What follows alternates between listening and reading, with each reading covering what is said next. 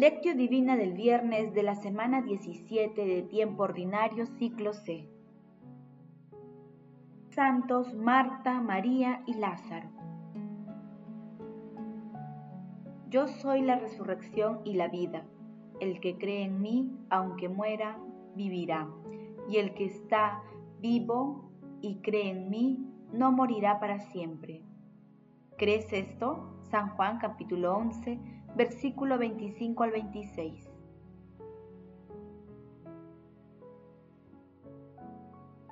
Oración inicial. Santo Espíritu de Dios, amor del Padre y del Hijo, ilumínanos con tus dones para que podamos comprender los tesoros de la sabiduría que Jesús nos quiere revelar en este día. Otórganos la gracia para meditar los misterios de la palabra y revélanos sus más íntimos secretos. Madre Santísima, intercede ante la Santísima Trinidad por nuestra petición. Ave María Purísima, sin pecado concebida. Paso 1. Lectura. Lectura del Santo Evangelio según San Juan capítulo 11 versículos del 19 al 27. En aquel tiempo, muchos judíos habían ido a ver a Marta y a María para darles el pésame por su hermano. Cuando Marta se enteró de que llevaba a Jesús, salió a su encuentro mientras María se quedaba en casa. Y dijo Marta a Jesús, si hubieras estado aquí, no habría muerto mi hermano. Pero aún ahora sé que todo lo que pidas a Dios, Dios te lo concederá. Jesús le dijo, Tu hermano resucitará. Marta le respondió, sé que resucitará en la resurrección del último día. Jesús le dijo, yo soy la resurrección y la vida. El que cree en mí, aunque muera, vivirá. Y el que está vivo y cree en mí, no morirá para siempre. ¿Crees esto? Ella contestó, sí Señor, yo creo que tú eres el Mesías el Hijo de Dios, el que tenía que venir al mundo. Palabra del Señor, gloria a ti Señor Jesús.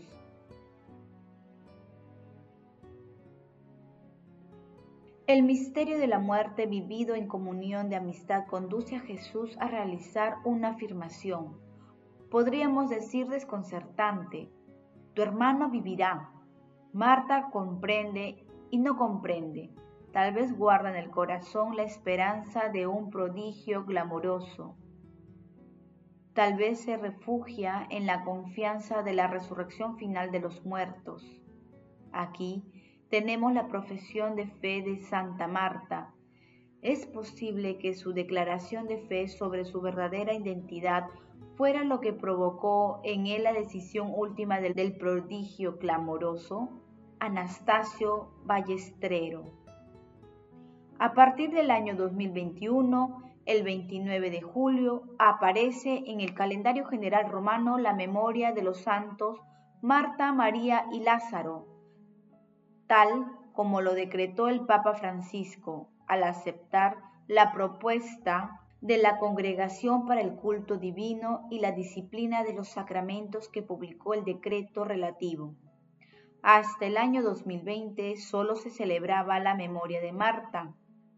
El decreto, firmado por el prefecto del dicasterio, el cardenal Robert Sara, y el secretario, el arzobispo Arthur Roche, subraya el importante testimonio evangélico ofrecido por los tres hermanos al acoger al Señor Jesús en casa y escucharlo cordialmente, creyendo que Él es la resurrección y la vida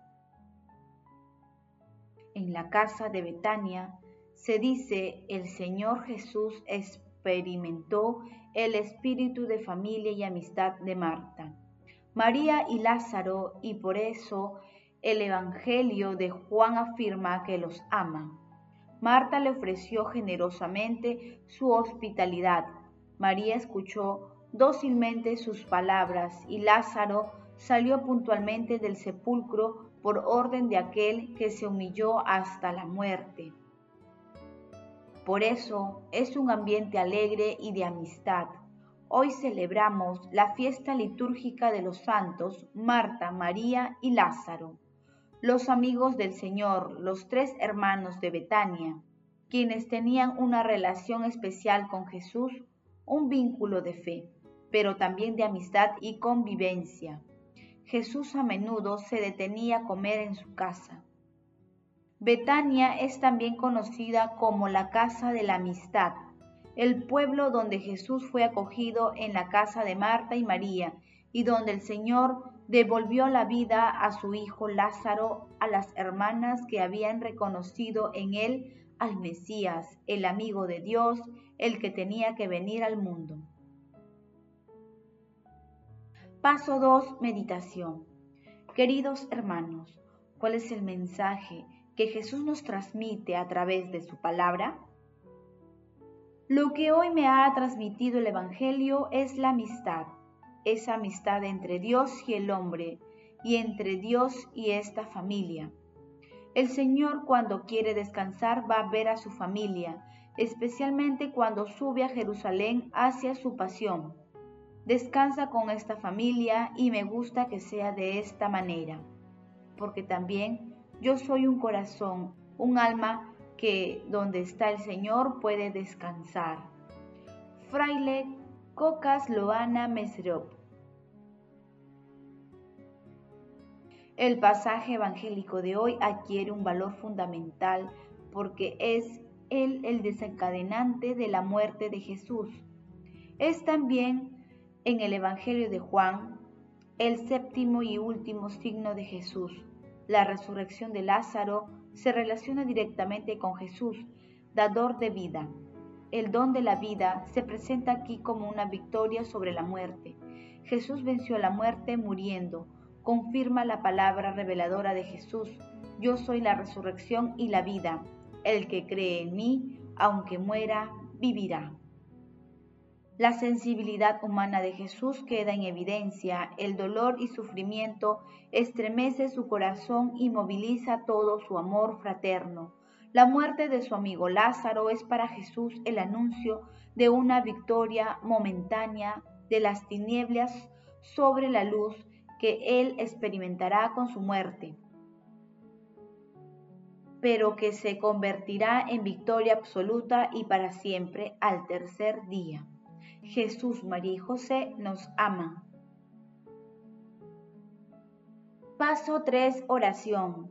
Concédenos, Dios Todopoderoso, que el ejemplo de tus santos nos estimule a llevar una vida más perfecta y así quienes celebramos la memoria de los santos Marta, María y Lázaro, sepamos invitar siempre sus acciones. Padre eterno, tú que eres amoroso, paciente y misericordioso. Perdona y purifica las almas de los difuntos y llévalos a tu morada celestial, en especial a todos aquellos que partieron sin conocerte y en momentos extremos de falta de lucidez espiritual. Madre Santísima, intercede ante la Santísima Trinidad por nuestras peticiones. Amén. Paso 4. Contemplación y acción. Hermanos, contemplemos a nuestro Señor Jesucristo con un texto de Adelaide Anzani Colombo.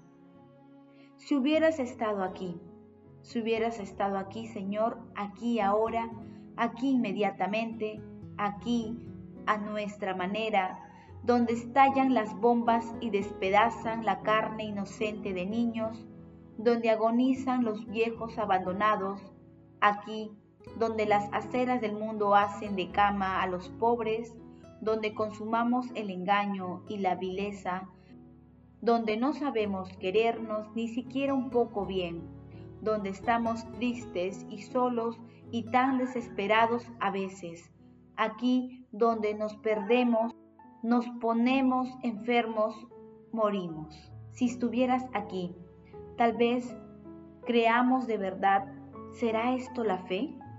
Que su presencia y su intercesión podrían resolverlo milagrosamente todo, reparar y sanar las llagas de los cuerpos y las dudas del alma.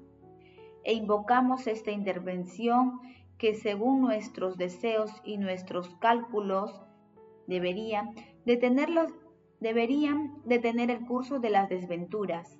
Esta presencia poderosa y traumatúrgica que de una manera automática resolvería nuestros dramas.